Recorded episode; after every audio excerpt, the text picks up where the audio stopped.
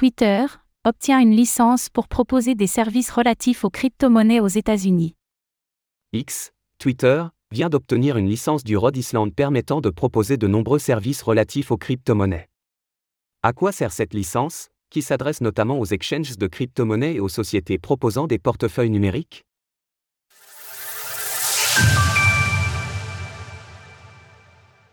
X bientôt officiellement lancé dans la crypto X, anciennement Twitter, vient d'obtenir une licence au Rhode Island pour mener des activités liées aux crypto-monnaies. Ni X ni Elon Musk n'ayant communiqué à ce sujet, les plans précis de la plateforme demeurent plutôt flous. Nous ignorons encore par ailleurs si l'obtention de cette licence par X lui permettra de proposer des services relatifs aux crypto-monnaies exclusivement dans l'État du Rhode Island ou bien dans l'ensemble des 50 États américains.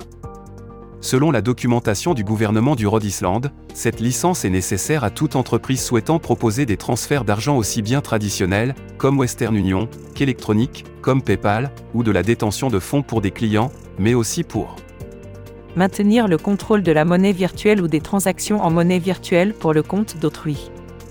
Cela englobe par ailleurs les services de portefeuille de crypto-monnaies ou encore les exchanges crypto. Quelles sont les réelles intentions d'Elon Musk? Cela est encore difficile à dire, mais notons qu'il est aujourd'hui possible d'effectuer des dons en Bitcoin, BTC, sur la plateforme, X se montre donc plutôt accueillante envers cette forme d'échange. Retrouvez toutes les actualités crypto sur le site cryptost.fr.